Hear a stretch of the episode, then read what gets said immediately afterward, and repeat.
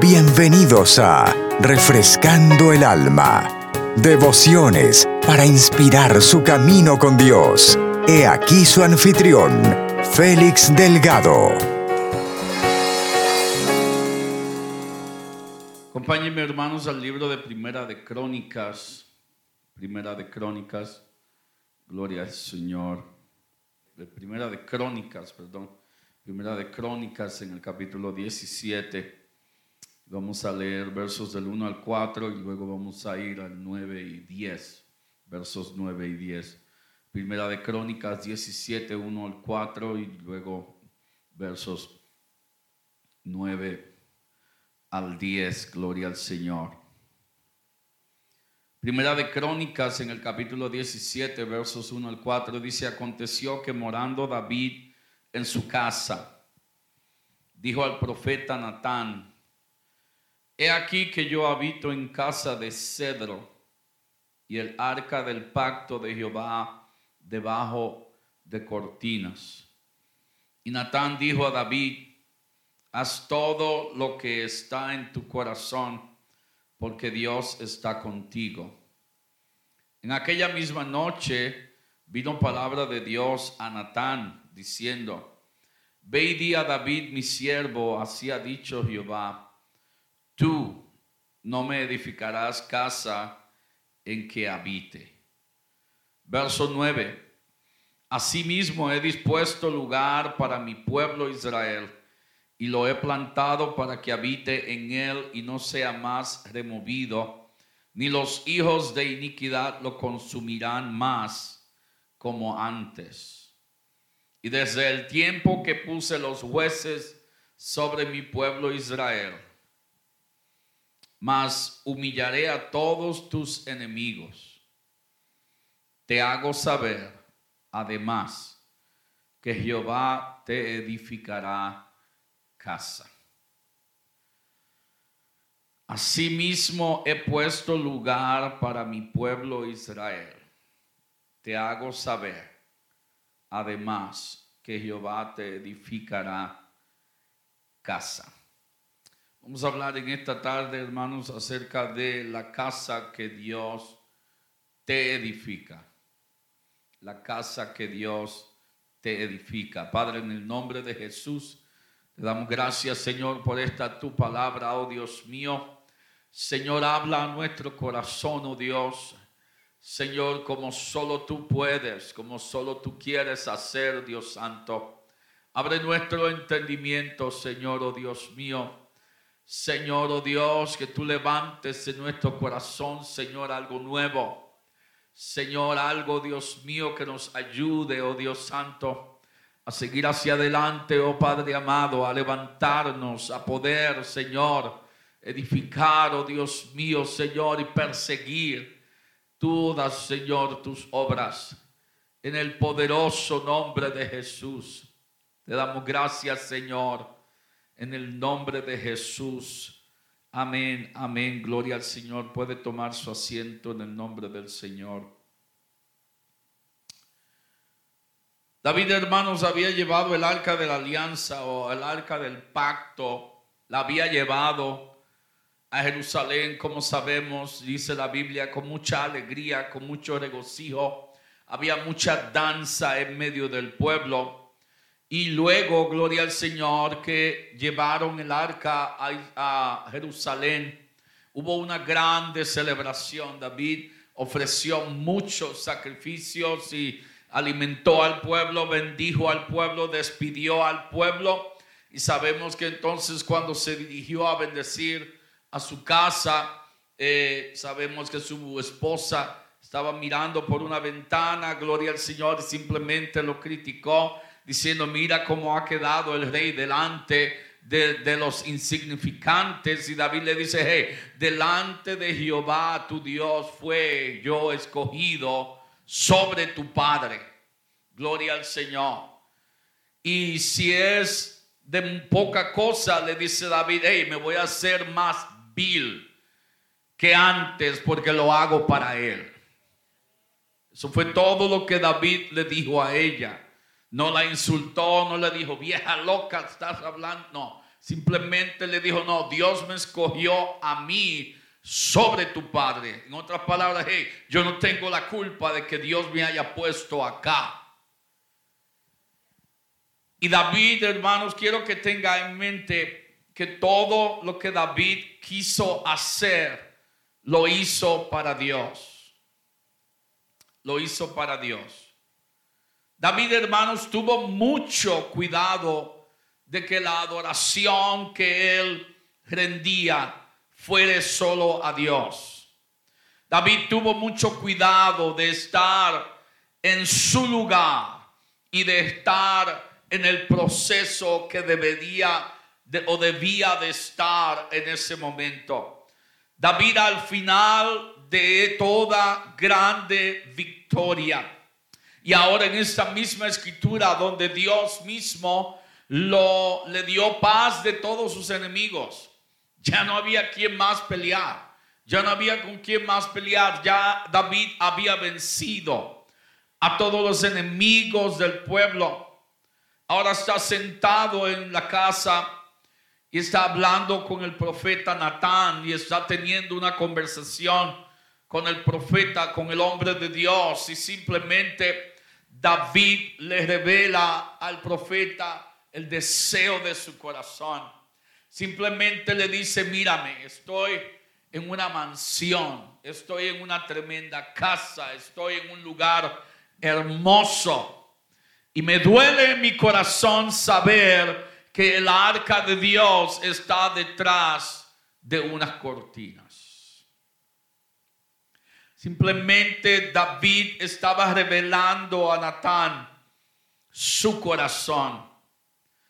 Él simplemente miraba a Natán como aquel hombre, aquel anciano, aquel hombre de Dios en su vida que le había ayudado en el momento en que había cometido pecado y le había seguido ayudando en todo momento, hablando y consultando a Dios por él.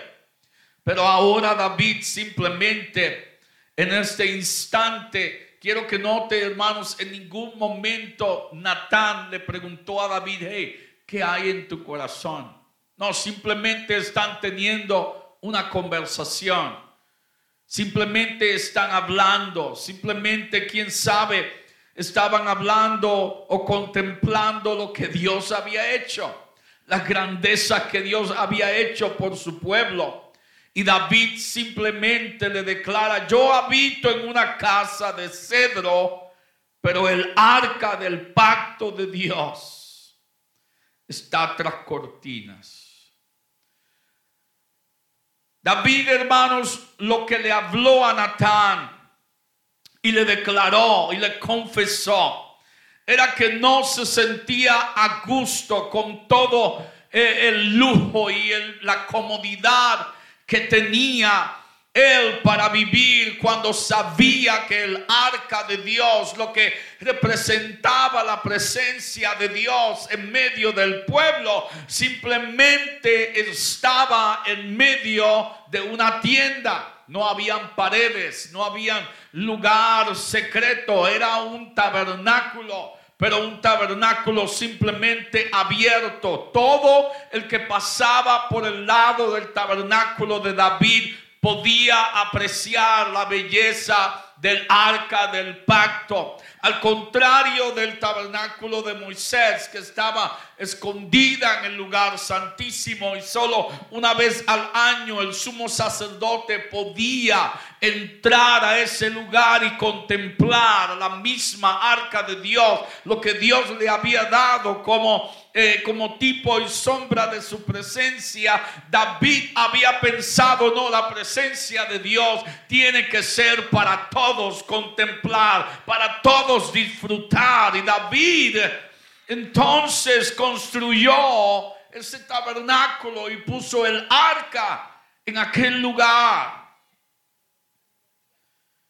Pero simplemente no le bastó con eso sino que en su corazón había una incomodidad de, cómo yo puedo habitar en este lugar mientras el arca de Dios está simplemente en una tienda. Y las reflexiones de David hicieron tanto en él como en Natán para saber lo que estaba pensando. Y simplemente Natán, el profeta Natán le dice, haz todo lo que hay en tu corazón porque Dios está contigo.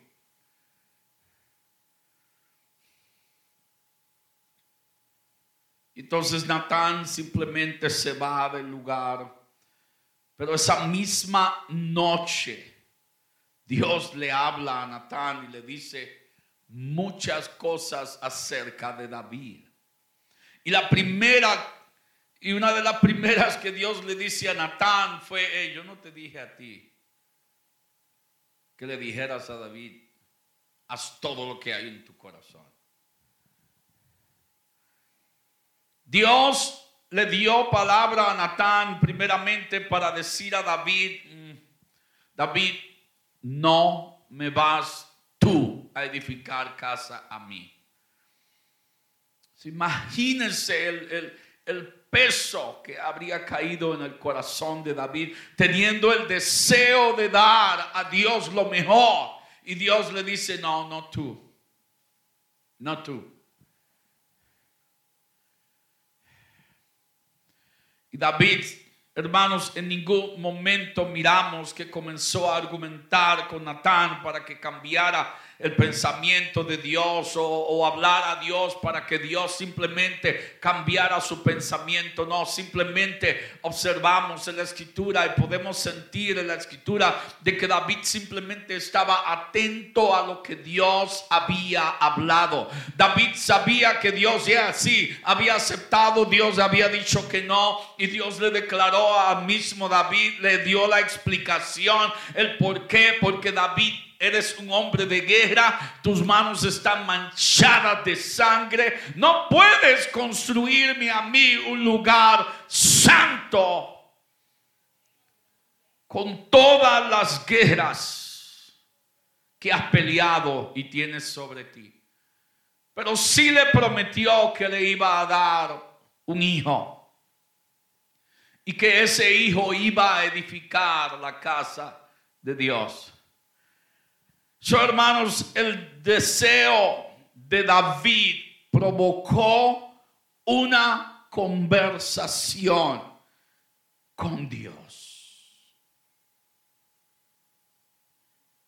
Y en esa misma conversación, David recibe las promesas de que Salomón iba a poder edificar la casa a Dios de que iba a dar paz al reino de David, de que iba a dar hijo a David que se sentare en el trono de Dios, de que su trono iba a ser perpetuo por generaciones. Simple y sencillamente porque el deseo de David era agradar a Dios en todo todo lo que las hermanos, aún hasta las guerras, las peleaban en el nombre del Señor. Se ha declarado de David y hemos podido entender de David, hermanos, que sí era tremendo cantor, que tocaba, dice la, la escritura, que el arpa la tocaba celestialmente, era un tremendo músico, un tremendo cantor era un gran hombre de Dios, pero su carácter era de no cero, nada de tolerancia. Quien se interpusiera en el deseo de David y lo que él quería hacer, iba a pagar con su vida. Y más sin embargo, Dios estaba con él. En ningún lugar en la escritura vamos a hallar a un hombre perfecto, a una mujer perfecta. Todos tenían sus dificultades, todos tenían sus desventajas, todos tenían sus luchas, todos tenían sus errores y todos todavía tenían a Dios.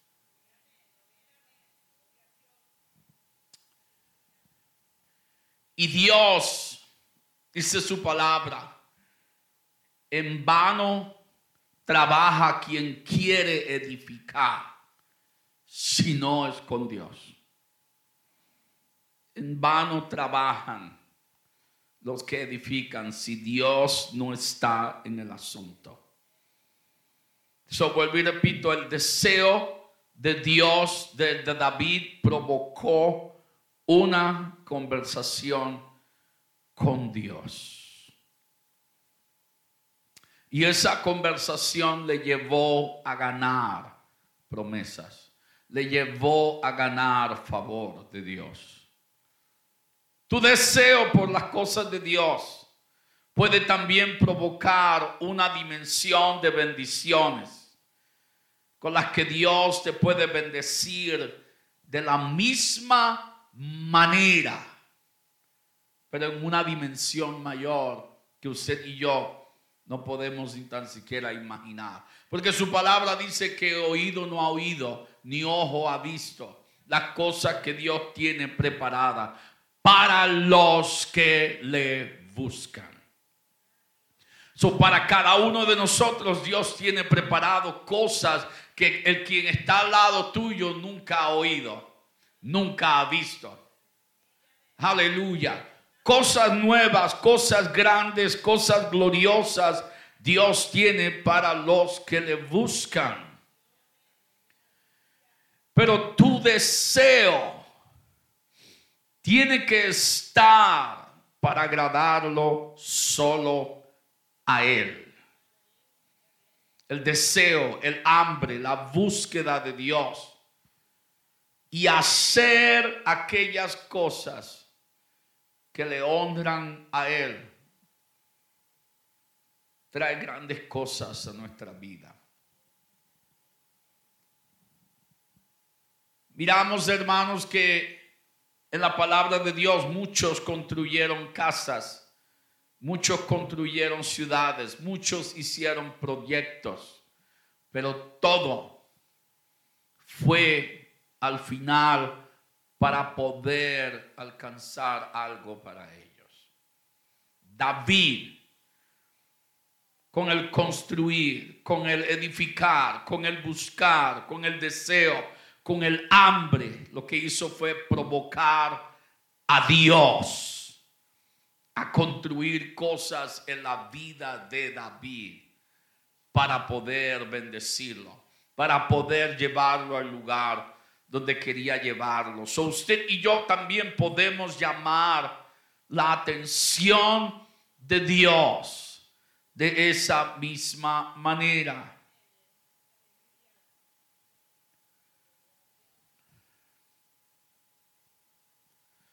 David provocó a Dios a construir cosas en su vida a través de su santo deseo de hacer cosas para Dios no de hacer cosas para otros, no de hacer cosas para sí mismo, no, de hacer cosas para Dios.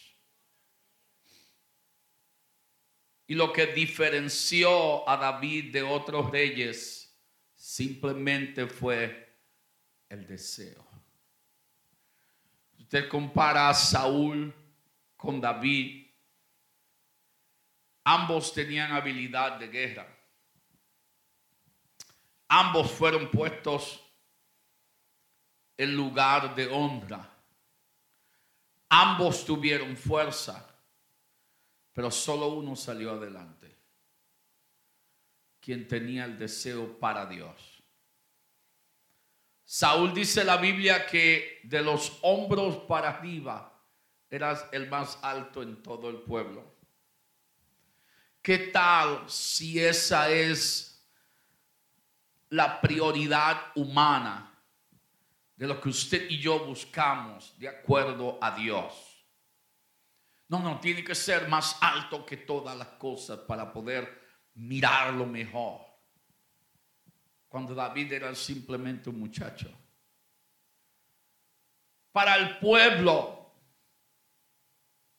el Saúl ser más alto que todos de los hombros para arriba indicaba simplemente que deseaban una cabeza gobernada por el hombre que un corazón gobernado por Dios.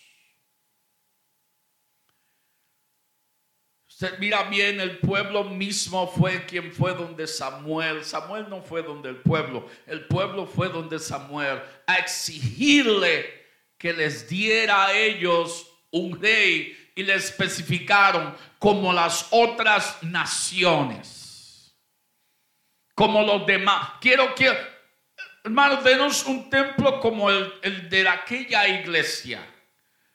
O queremos un grupo como aquel grupo. No, ¿y qué de lo que quiere Dios para usted y para mí? Nadie más alrededor en esa ciudad tiene que ver con usted y conmigo. Usted y yo debemos de buscar el deseo. ¿Qué quiere Dios para mí en este lugar? ¿Qué quiere edificar Dios en mi vida y llevarlo a construir una casa?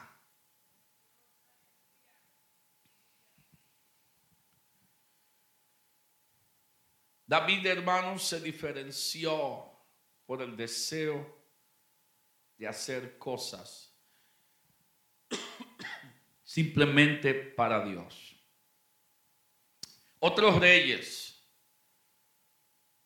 pensaron en sí mismos. Usted lee la palabra de Dios, hubieron reyes que gobernaron simplemente ocho meses, dos años. Otros que gobernaron 55 años y nunca pensaron en Dios.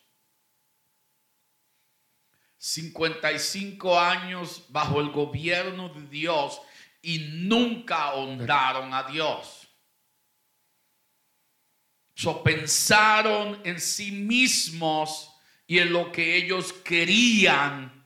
Deseaban riqueza, deseaban sabiduría, deseaban poder, deseaban honor, deseaban placer, pero todo lo querían para honrarse a sí mismo. David, hermanos, en ningún momento, ni tan siquiera lo escuchamos rogando a Dios, dame sabiduría, dame honra, dame poder. Oh, David simplemente, usted lee los salmos y David simplemente habla diciendo, te necesito. Si tú no vas conmigo, no podré vencer a mi enemigo. Si tú no vas delante de mí, no podré caminar hacia esos lugares. Si tú no me ayudas, voy a morir aquí sediento de sed. Si, si, si, ¿cuándo voy a poder presentarme delante de ti cuando estoy tan lejos de mi lugar? Y en todo momento Dios atendió a David. Y hermanos, lamentablemente hay muchos también que son como los otros reyes. Dios se ha convertido simplemente en un medio como un fin de un querer. Dios está ahí nada más para sanarme. Dios está ahí nada más para suplir mis necesidades. Dios está ahí nada más para guardarme quiero ser bendecido, quiero una casa, quiero un coche, quiero una buena familia. Y sin duda podemos decir que aman a Dios, pero su deseo simplemente es para ellos y su familia. Y es muy duro poder trabajar y poder desear estar en medio de ellos para poder eh, dirigirles, para poder ser de ejemplo cuando simplemente Dios está hablando una cosa y ellos caminan por otro lugar extraño. Su deseo, mientras está aquí, su deseo está en otro lado. Mientras está en otro lado, entonces su deseo está aquí. Son como las olas del mar, como dice la Biblia, que simplemente van y vienen por causa del viento, no tienen destino, no tienen retroceder, simplemente andan en un mismo lugar, no avanzan, no alcanzan nada y todo le echan la culpa a Dios de que Dios no está escuchando su oración.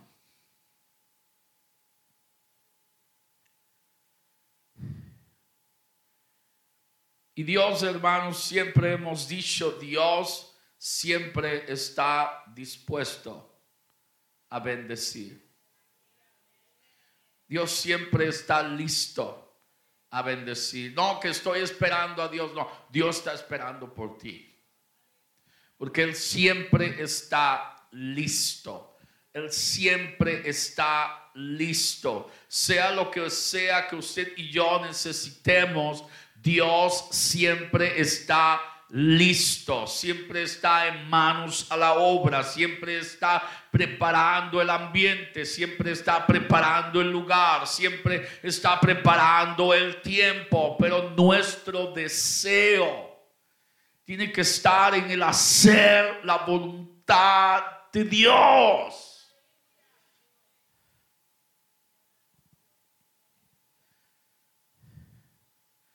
Para David, hermanos, gran parte de lo que él hizo fue para Dios.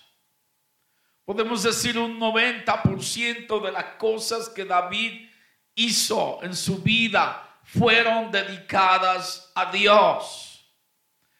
Aun cuando miramos después de Dios haberle declarado que le iba a dar un hijo y que Salomón era quien iba a edificar la casa de Dios. David, hermanos, desde el primer día que Dios le declaró de parte por el profeta Natán de que su hijo iba a ser quien iba a hacer casa, construir casa a Dios. David comenzó a guardar tesoros, oro, plata, diamantes, perlas, madera, todo, todo, todo lo necesario para que su hijo no tuviera que hacer nada más que construir lo que él había deseado. Somos, hermanos, nosotros quienes colaboramos con Dios para que Dios construya todo lo que es necesario en nuestra vida. Pero usted y yo tenemos que darle a Él lo que Él necesita. ¿Qué Dios necesita? Me necesita a mí. Yo soy el material que Dios necesita. Yo soy la madera que Dios necesita. Yo soy el tesoro que Dios necesita para construir y edificar esa casa.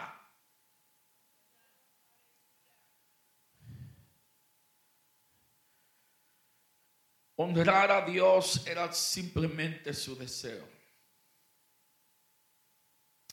¿Cuál fue el resultado de todo eso? Dios lo bendijo, hermanos, por todas partes. No hubo ninguno como él.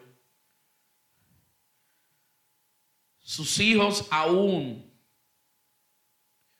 siendo como fueron, tibios, no ni calientes ni frío, tibios todavía recibieron lo que Dios había prometido a David por bendición a ellos.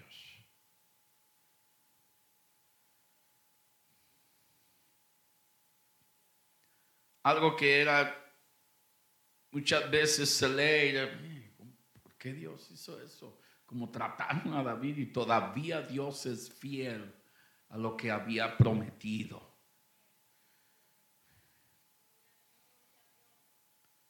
Tanto fue así, hermanos, que del linaje de David, de la generación de David, de la descendencia de David, vino Cristo. Vino el Mesías. La misma simiente de David. Es por eso que le hablan y le dicen a él hijo de David. lo honran, lo alaban, lo glorifican con esas palabras. Esa promesa que Jesucristo cumplió en su ser, viniendo de la misma casa de David. Pero toda esta pequeña historia comenzó con David queriendo construir una casa para Dios.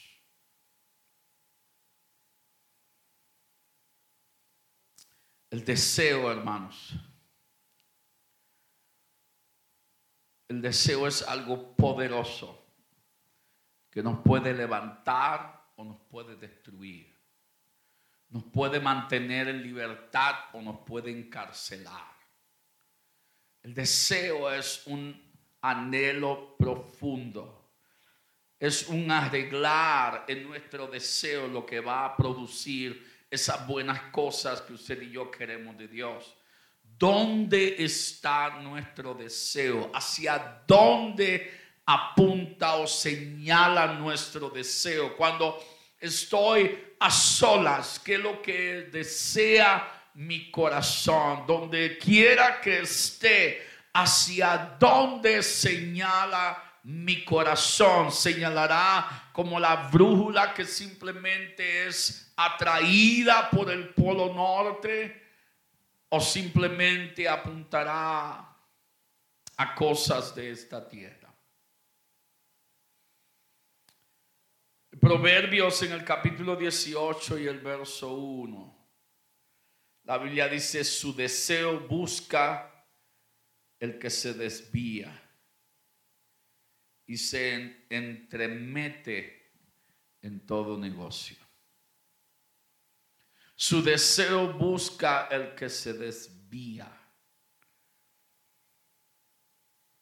Quien busca su propio deseo termina por camino erróneo, termina por camino de perdición, termina por camino de confusión, termina por camino oscuro.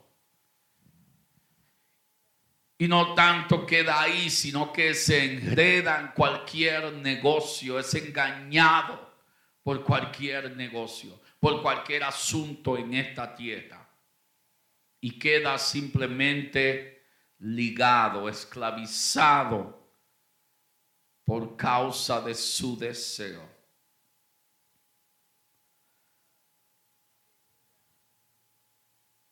So, ¿Cómo pones las cosas en orden? En tu vida? ¿Cuál es el orden de tu vida? ¿Qué es lo primordial? ¿Qué es lo que está comenzando la lista de todas las cosas que tengo que hacer en el día? Son cosas que nunca pensamos, hermanos. Son cosas que... Muchas veces lo que uno se levanta es, ay, tengo que hacer esto en el trabajo y esto, y aquí y allá. Y antes de salir de la casa ya estoy estresado. Antes de salir por la puerta ya estoy cansado. So, ¿cómo pongo yo mis cosas en orden en la vida? En qué pienso primero.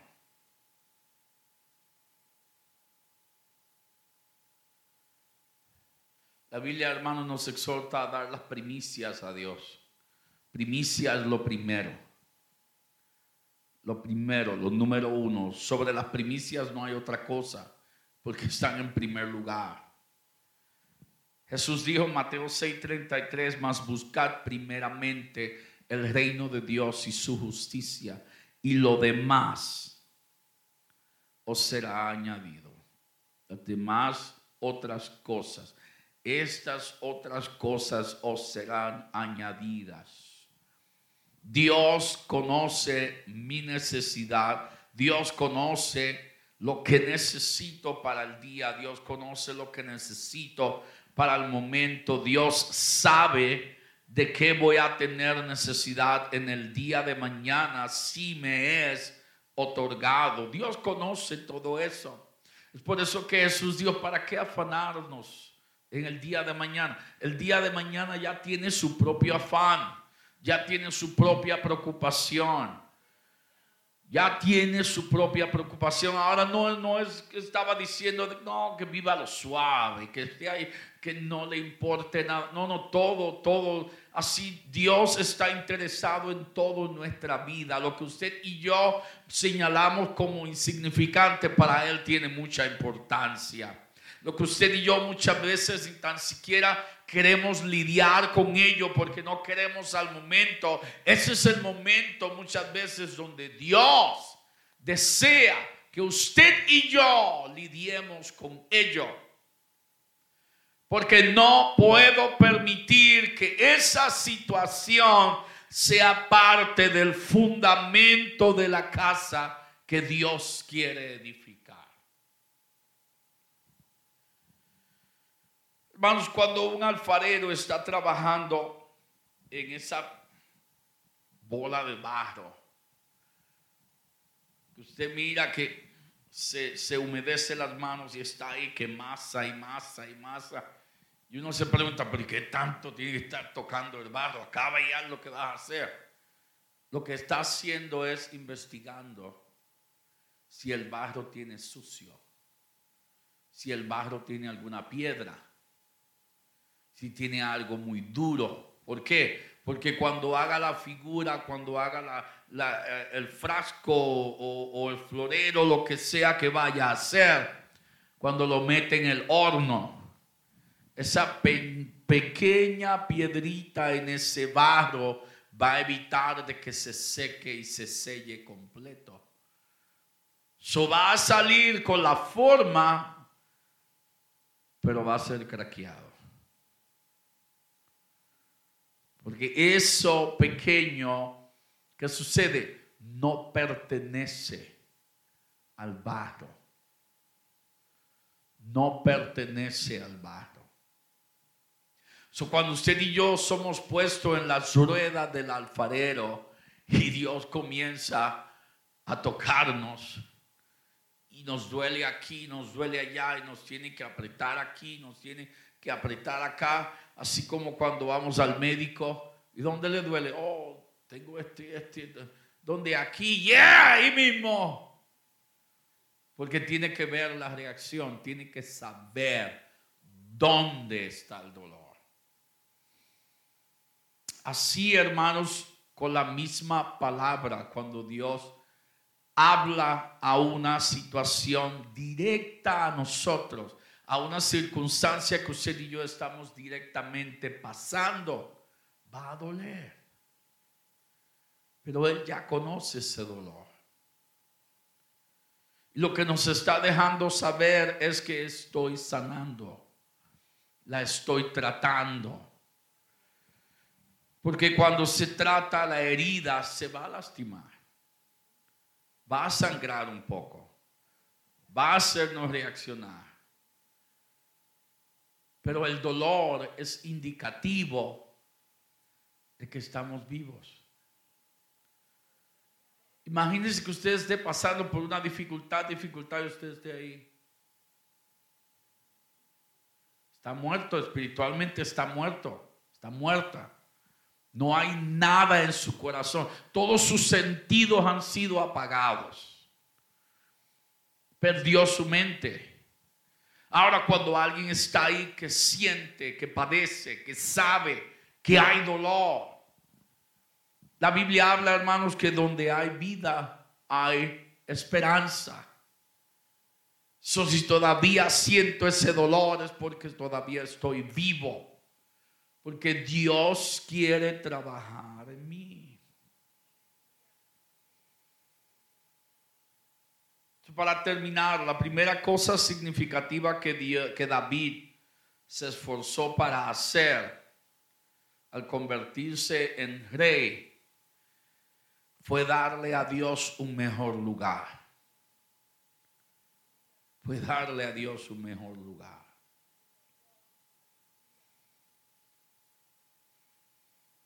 Lo siguiente que él buscó hacer que fue lo que provocó y fue provocado por su deseo,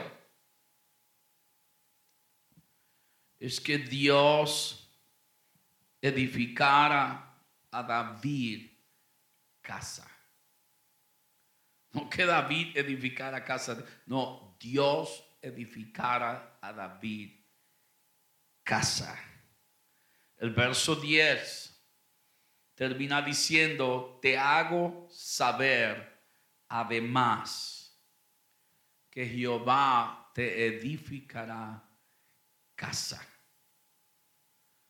Que Jehová te edificará casa. Porque hermanos, lo crea o no, Dios pone atención a nuestras prioridades. Porque cuando nuestras prioridades coinciden con nuestra conversación, entonces Dios es movido a bendición.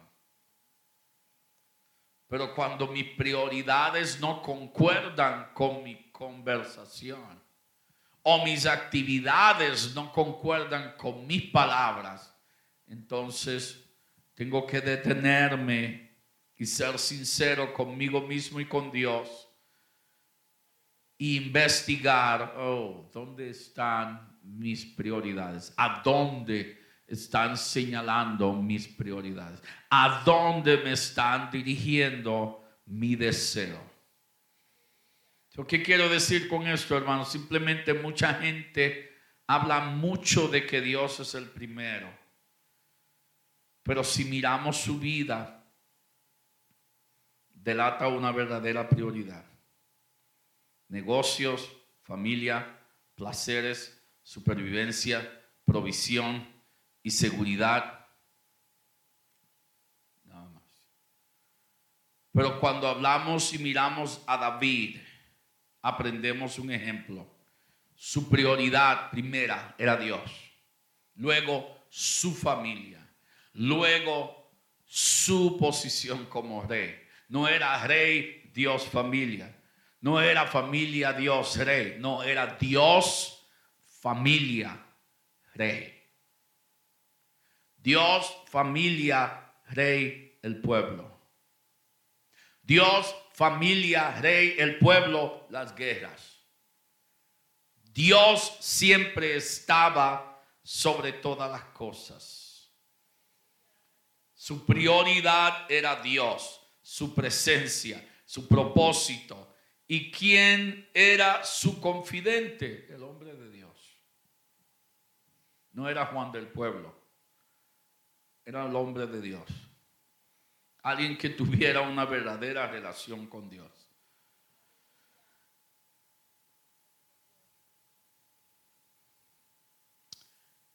Cuando tenemos, hermanos, nuestras prioridades en línea y nuestro deseo es Dios, su reino. Su reino toma control de nosotros. Y todo lo que tiene que ver con Dios, todo lo que nos lleva a relación con Dios, es primero.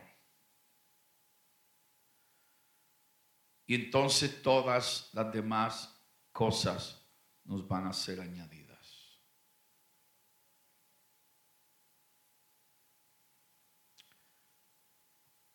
Vamos a entrar, hermanos, en unos días donde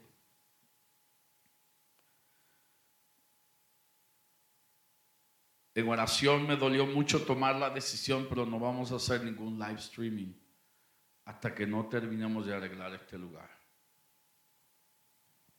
Esa es la primera razón por la cual no lo vamos a hacer. La segunda es porque muchos están tomando la ventaja de que porque estamos haciendo live stream hoy no voy a ir a la iglesia.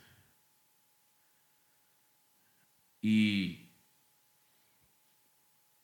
y estamos dando la opción de darles a ellos la opción de, eh, podemos dejar a Dios hoy en segundo lugar, vamos a estar, vamos a quedarnos acá, no vamos hoy. So, nos toman tres meses, tres meses nadie nos va a ver. Nos toma un año, un año, nadie nos va a ver. Si alguien pregunta, no, estamos arreglando el templo. No queremos que vean todo ese reguero.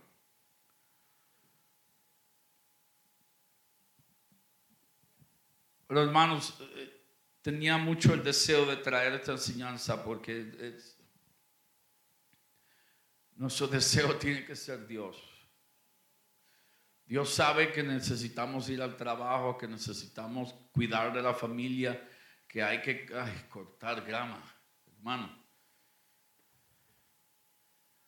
Que hay que pintar, que hay que arreglar aquí, que las flores, que si es la casa, aquí y allá, y los, familia. Dios conoce todo eso. Pero también sabe que usted y yo le podemos dar a Él el primer lugar. Y cuando usted y yo le damos a Él el primer lugar, todas esas otras cosas nos van a pesar. Porque todo va a caer en su lugar. Todo va a caer en su lugar. Aún por más, mis hermanos, por más ocupados que estemos en nuestro trabajo, ni nos va a molestar. Porque le estamos dando a Dios la prioridad. Estamos dándole a Él el tiempo, estamos dándole a Él el primer lugar, aunque termine que parezca un chicharrón. Pero no, Él está primero. Él es quien me va a cuidar, Él es quien me va a prosperar, Él es quien va, a, si no da aquí, Dios lo extiende y acá cubrimos y Dios hace esto. Pero tengo, tengo, tengo, tengo que darle la prioridad a Dios. Todo, hermanos, y, lo digo con todo el corazón, todo, todo. Usted y yo tenemos que de una manera u otra involucrarnos en lo que sea de la iglesia.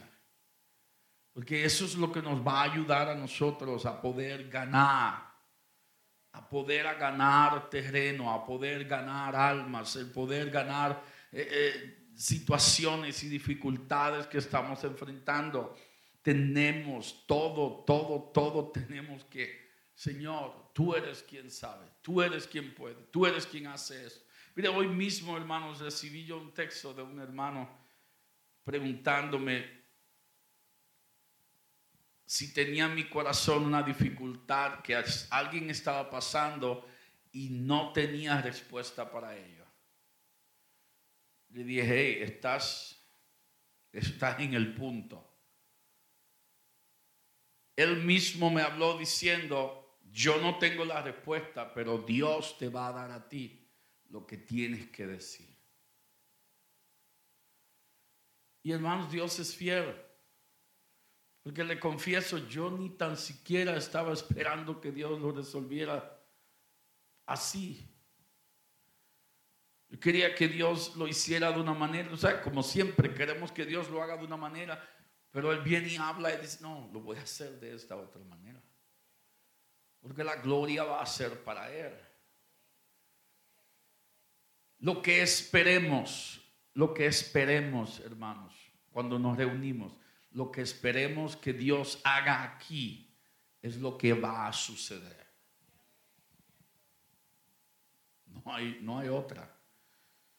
Si simplemente vengo, bueno, vamos a ver qué, qué hay. Eso es lo que vas a ver, lo que hay.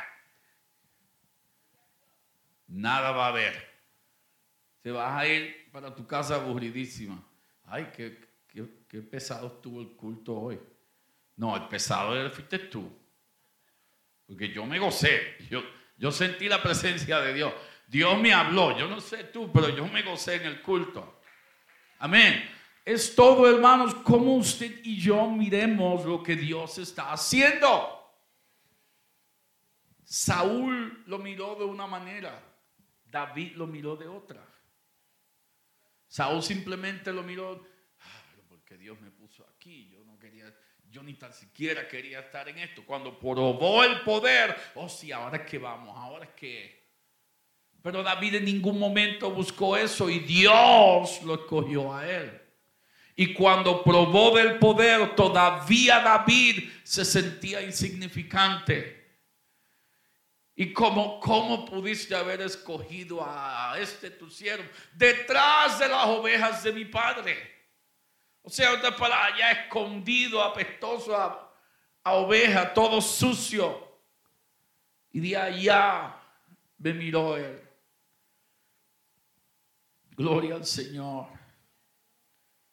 Y no lo decimos mucho, hermanos, pero mi esposa y yo lo amamos muchísimo.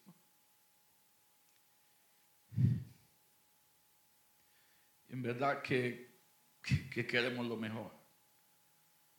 y, lo que hacemos no lo hacemos simplemente porque somos, no, es, porque queremos que, que podamos echar adelante, que podamos prosperar en este lugar, que seamos bendecidos por Dios. Pero consta de cada uno de nosotros, consta de nuestro corazón, cómo yo llegue a este lugar, cómo yo me acerque a Dios. Es lo que depende en éxito o simplemente una pérdida de tiempo. Gloria al Señor. Póngase de pie conmigo en esta hora. Gloria al Señor.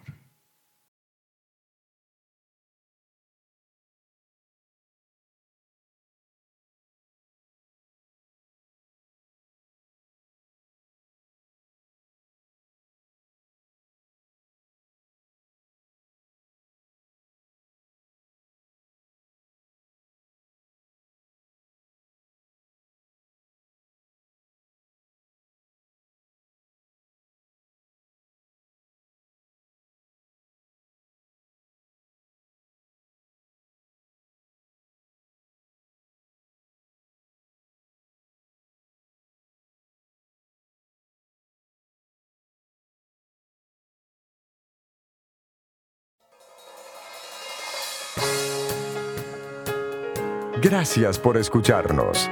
Para más información, visítenos en www.iglesiarea.com. Dios los bendiga.